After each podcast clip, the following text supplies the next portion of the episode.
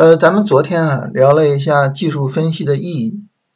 呃，技术分析呢是帮助我们理解市场的啊，就是我们知道市场是怎么运行的，我们知道现在市场运行到什么阶段了，然后在这个阶段我应该去做什么事情啊，这是技术分析最重要的意义啊。当然，就是我们去判断了这个市场的运行是吧？它的趋势什么趋势啊？波段是什么情况？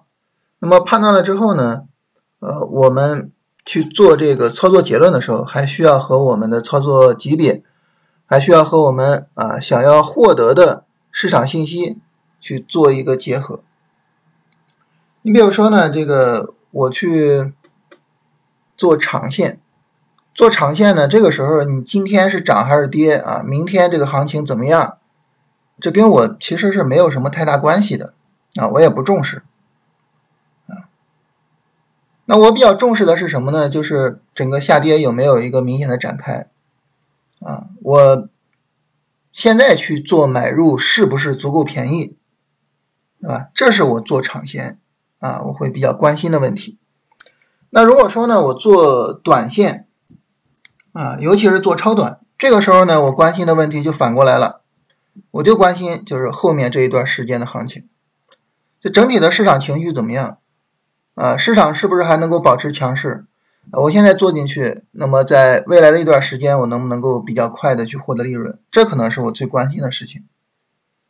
所以，不同级别的交易，不同的信息方面的需求，也决定了我们会在不同的角度上去利用，呃，技术分析所告诉我们的一个市场运行状态。这是整体上就是技术分析能够对我们带来的意义。今天呢，我想通过这个。复盘的形式啊，跟大家聊一下长线的这种操作啊。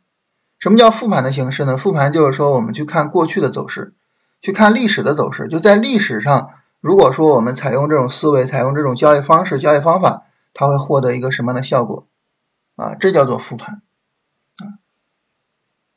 那么做长线呢，从这个。大的这个级别上来说啊，大的安排上来说，做长线一般呢就是，呃，熊市展开啊，然后呢，熊市有可能结束的时候做买入啊，反过来呢，牛市展开啊，牛市有可能结束的时候做卖出，这叫长线啊。当然，我们昨天聊也提到哈，就是呃，如果说呢，我们这个对一些企业做了非常深入的研究，市场现在呢在牛市之中，是吧？那我做了很深入的研究呢，我我我不能买，我要等个熊市，我等好几年，好像也不现实。在这个时候呢，就可能哎，你市场有一个深调，有一个相对深深一些的调整，那么你不在这个市场的相对高位了，你到市场相对低位去，其实我也可以去做买入啊。所以整体上来说呢，就是买入呢是这样两个大的形式，前者呢我们称为是。熊转牛的买入，而后者呢，我们称为是有一个波段回调的买入。今天我们重点跟大家聊呢，就聊这个熊转牛这个事情啊，就聊熊市这个事情啊。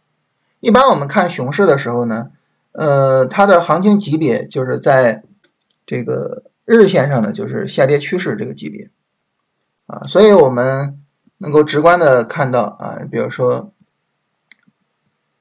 零八年啊，这是一个大规模的熊市，然后零九年一路到一二年啊，一三年这是一个大规模的熊市，然后一五年是个熊市，一八年是熊市，然后我们此时此刻正在经历一个熊市，啊，我我们能够看到这些信息，所以从日线上呢就看趋势，但是画趋势呢，呃，可能会显得行情比较乱一点。为了简化这个行情，我们一般就直接看周线，在周线上它有个下跌 N。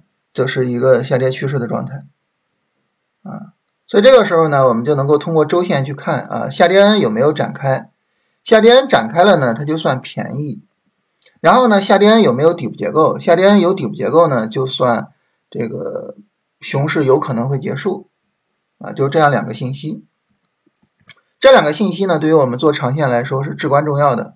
首先呢，第一个信息就是下跌 N 展开的信息，就下跌 N 展开就是一个下跌。一个反抽啊，新一轮的下跌啊，这叫下跌展开。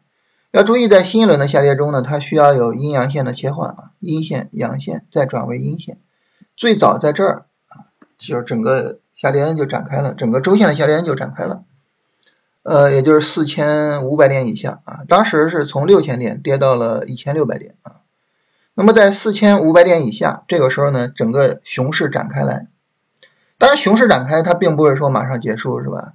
啊，我们经常有句话说，这个牛市呢会带来很大的泡沫，那熊市呢它会去反过来去挤这个泡沫。但是熊市挤泡沫的时候，它会把泡沫挤掉，然后熊市结束吗？不会。啊，我们知道知道任何的一个趋势一旦展开来，它就不会很快的结束，是吧？所以呢，它往往会经历这么几个过程，就首先把泡沫挤掉，啊，就下跌展开来啊，就开始挤泡沫，然后呢，泡沫挤掉之后呢，去把水挤掉，挤掉最最后呢，挤出来的是投资人的血，啊，投资人的血都挤干了，就熊市就结束了。啊所以呢，就是在熊市里面，如果我们做长线、做价值投资的抄底，尤其是我反复的说啊，就是当我们深入的研究了一家企业之后，我们难免会对这家企业抱有一定的感情，啊，就觉得这家企业哇，这不涨没有天理啊，啊，这家企业居然在下跌，这这市场这这其他投资人怎么回事啊？他们都没有看到这个股票有多么好吗？这种情况下呢，我们可能会早早的去做买入，甚至呢。早早的去重仓，就这是一个非常大的坑啊！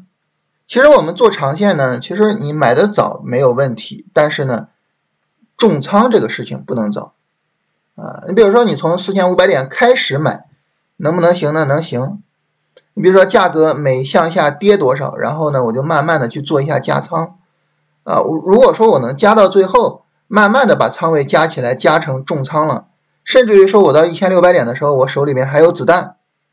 这个时候呢，其实你开始的早就不是问题。但是呢，就因为贪婪也好，因为担心市场大幅度的逆转也好，因为一时的这个市场行情会刺激我们也好，等等的吧，就可能总是养不成这样的习惯。那这个是我们很多人做长线也好，或者说在熊市里做股票也好，就是最大的一个坑。啊，你比如说当时在零八年的时候，四二四的一个救市。还有九幺八的救市都带来了非常大的行情，尤其是九幺八的救市，直接带来了一个全市场涨停的盛况。在这种情况下，你说你能够忍得住吗？很难，是吧？很难，非常困难啊！所以就是可能，呃，就就会早早的就重仓，甚至早早的就满仓，甚至，嗯，我我个人非常反对的一个事情就是上杠杆。我我一直非常不理解，就是。嗯，作为价值投资做的最好的人之一啊，就是巴菲特，他有大量的现金。但是为什么我们国内的那么多价值投资者是上杠杆做交易的？我我完全不理解啊。所以就是一定要去控制好这个投入节奏啊。这是说下跌展开啊，整个熊市展开，熊市展开呢，股价就相对比较偏低了。然后呢，我们来说底部结构这个事情。呃，零八年这个下跌呢，就是下跌展开之后，我们就能够看到啊，整个市场是一个什么走势呢？这种走势我们称为漫长绿柱的走势啊。漫长绿柱的走势，它的特点呢，就是绿柱缩短再变长啊，缩短变长，缩短变长，这种走势我们称为漫长绿柱啊。它只要是走出来绿柱的缩短变长，我们就把它理解为漫长绿柱。漫长绿柱的走势呢，我们一般等 MACD 出红柱之后再调整，然后再去做。所以你等它 MACD 出红柱，就等到什么时候呢？等到这一波上涨。所以说这一波上涨之后调整，这个时候去做。我们最早最早在这个时候去判断市场有可能见底了。当然最终会不会见底不知道，但是市场有可能见底了。所以如果说呢，我们不是说哎下跌展开来我就去做，我等大盘有底部结构去做，那么我就等到这个时候了。当然等到这个时候去做就。首先位置就特别低了嘛，然后从事后来看，它就直接涨起来了。当然啊，我们在当时的时候没有办法知道它会不会直接涨起来啊，这个特别说一下啊。所以呢，在这个地方你去买，你就哪怕我从这儿才开始买，也需要去说分批买入。可能可能我们不会说像定投似的，是吧？我先买个百分之一、百分之二，但是呢，也需要说控制仓位，比如说你买个三成，买个四成，啊，是吧？像像这种仓位是。相对合理的，啊，所以这是我们说呢，就是两种对熊市的判定方式啊，底部结构的方式和下跌 N 的方式。然后呢，我们很多人可能对一五年的股灾是印象非常深刻的。那么一五年的股灾，我们首先来看它的下跌 N 展开是什么时候啊？然后呢，我们来看底部结构什么时候？下跌展开呢，就是下跌反抽下跌，下跌展开是到这儿的。所以这个熊市呢，因为整体上来说非常快啊，整个下跌非常快。所以呢，它整个下跌展开的时候呢，其实就已经到低位了啊。但这里边还是说哈，就是中间这种大的反弹，我们往往会忍不住去参与的。所以做长线呢，很多时候是呃，不是说和市场去做斗争或者说什么，而是很大程度上是和自己做斗争的一个过程。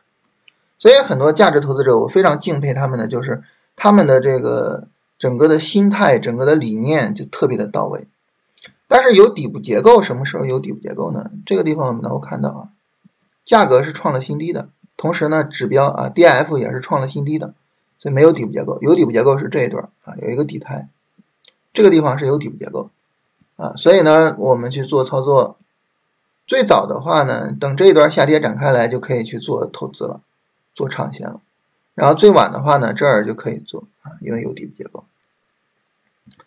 呃，一八年的熊市，这个熊市呢下跌展开来，啊，这一段下跌就基本上下跌展开来了。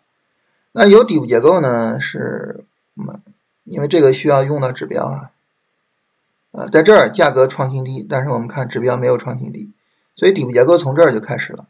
然后这儿又有一次啊，价格创新低，指标没有创新低。反复背离，然后最终市场见底啊，开启了一个长达三年的牛市啊。所以呢，就是这个做长线呢，从最早来说可以在这儿开始，最晚来说从这儿开始。大家说，你看啊，这个夏天展开有些时候会特别早，是吧？下跌展开之后，趋势还一直延续，什么挤挤泡沫之后挤水挤血，是吧？但是这个底部结构，哎呀，它往往距离这个低点很近呀。我在这个时候，如果我只做个三十四成的仓位，哇，这仓位也太轻了，啊，你这也太怂了，是吧？当然，我这个一个标签就是比较怂啊，所以很惭愧啊。但是为什么我们在这个地方不能够满仓呢？是吧？它哪怕创个新低，你看创新低的幅度也不大啊。一五年还有零八年，就底部结构之后就不再创新低了，是吧？我们能不能够去，哎，能不能够去满仓呢？我们可能会有这个想法，所以这个呢，跟大家聊一下哈，就是我们需要去见识一下真正持续时间特别长的熊市。这个时候，你又能够理解，就为什么我们要去控制仓位。这里跟大家说一下，就是我我就是没有经历过 这个大熊市，就是零一年到零五年啊，长达四年的这个大熊市啊。如果我们经历一下的话，我们会发现可能我们会买买的比较早，是吧？但是呢，我当时经历了从上证指数是从零九年到一三年啊，这个熊市，亲身经历了这个熊市。在这个过程中呢，那么如果说我们提早买的话，其实可能你会买的很早。你比如说这个地方，你有可能会去做买入，对不对？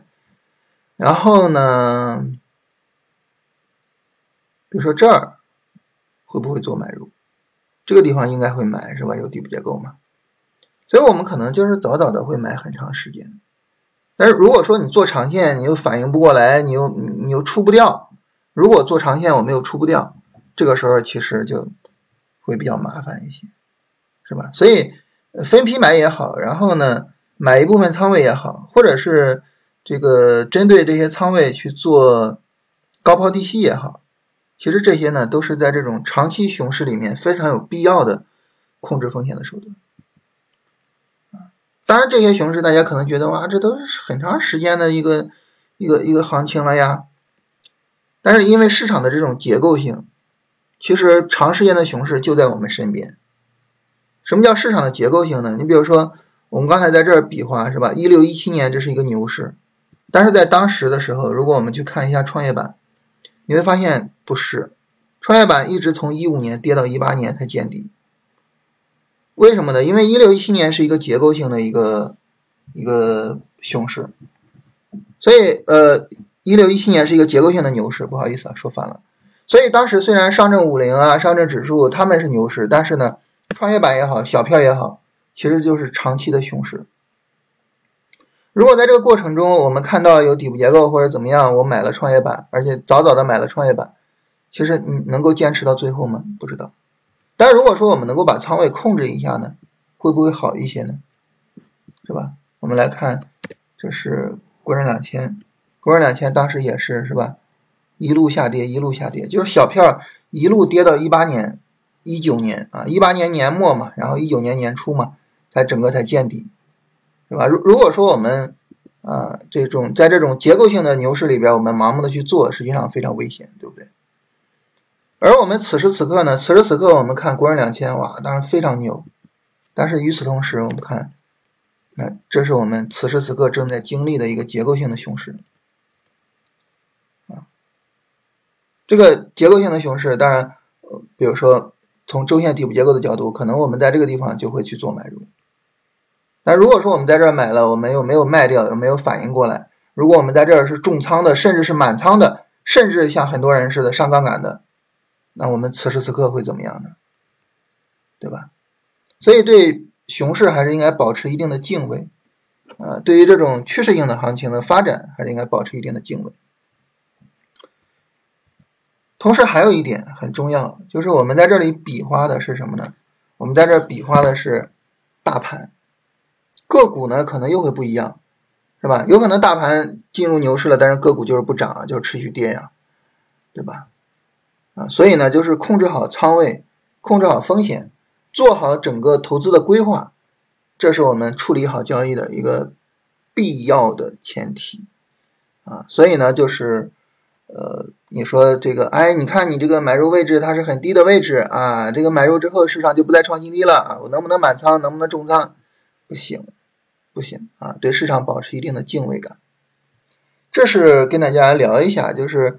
其实就是举个例子哈，就是说，呃，我们对市场的判断怎么样用于这种长线？我们能够发现，就是这个这个时候我们使用的就是完全不是那种啊，明天大盘会怎么样啊？然后什么什么，完全不是这种信息。但是呢，我们使用的这种信息，其实对于我们来说呢，就非常的有意义，非常非常有意义啊。这是重点跟大家聊一下熊市的一个东西。啊，然后在牛市里的波段回调，然后买到相对低位，其实对于价值投资来说也是非常重要的。啊，呃，我记得很多年前哈，因为我我特别喜欢看唐朝的文章，在很多年前的时候，嗯，唐朝应该是一六年那个时候，就是在这样的附近去买海康，买了之后呢，海康就一直涨啊，因为对于做价值投资来说，就是这种下跌就太小了，是吧？它不是一个熊市的下跌。啊，所以就，呃，仓位也不重，但是买了之后就一直涨啊，就就对于价值投资来来说还是比较遗憾的，是吧？因为你深入的研究了一家企业，但是你的仓位并不重，所以虽然赚钱了，但是赚的并不多啊，还是比较遗憾的。那唐朝就说，哎，你看我们做价值做这个价值投资是吧？我们也不重视价格，怎么就买到了一个调整低点上了呢？其实为什么这是一个调整的低点呢？因为这是牛市过程，在牛市中。啊，在牛市中，然后呢，一个下跌，啊，这种呢，就是这种调整低点带来的，并不是说多么有投资价值的，然后那个价值投资所需要的那种，就是非常非常低的价格，啊，但是呢，它经过一个周线的下跌之后，它不再在相对高位了，这个时候我们去做买入，我们是有价格优势的。很多时候你反过来呢，你你你如果说你说我就是看好这家公司，看好它的基本面，我就去买，我不管什么时候都去买。其实，哪怕一家好公司，可能也会让我们很难受，啊。如果说我们买到这种这种上山的半山腰上还好啊，你难受一段时间，后边起来了。如果你不幸买到了高点上，就是哪怕是一家好公司，可能也会很惨。尤其是最近这一两年，是吧？这个一家好公司，但是一直跌，一直跌，是吧？因为上证五零它一直在跌嘛，也会很惨。所以。能够在一个相对低位去做买入也是非常重要的啊，这是另外一个市场信息哈啊，但是这两个市场信息对于我们做长线来说是比较重要的东西啊，这是跟大家分享一下，就是说我们昨天聊啊，这个技术分析给我们提供什么呢？提供市场信息，然后这个市场信息我们怎么运用呢？你做不同的级别啊，去做不同的运用是吧？就是聊这个东西啊，就是跟大家具体的展示一下，就是它大概是个什么概念。啊，我们通过这种长线投资大概展示一下，这个时候我们就能够理解，就是做长线，其实不仅仅就是说可以去用到价值投资的内容、企业分析的内容，你也可以用到技术分析的内容啊，可以用到价格走势的内容，他们去结合的话，可能能够做得更好一些，能够更好的去控控制我们的投入节奏，然后呢，更好的去帮助我们以一个相对比较低的风险去做价值投资。啊，这是跟大家聊这个事情啊。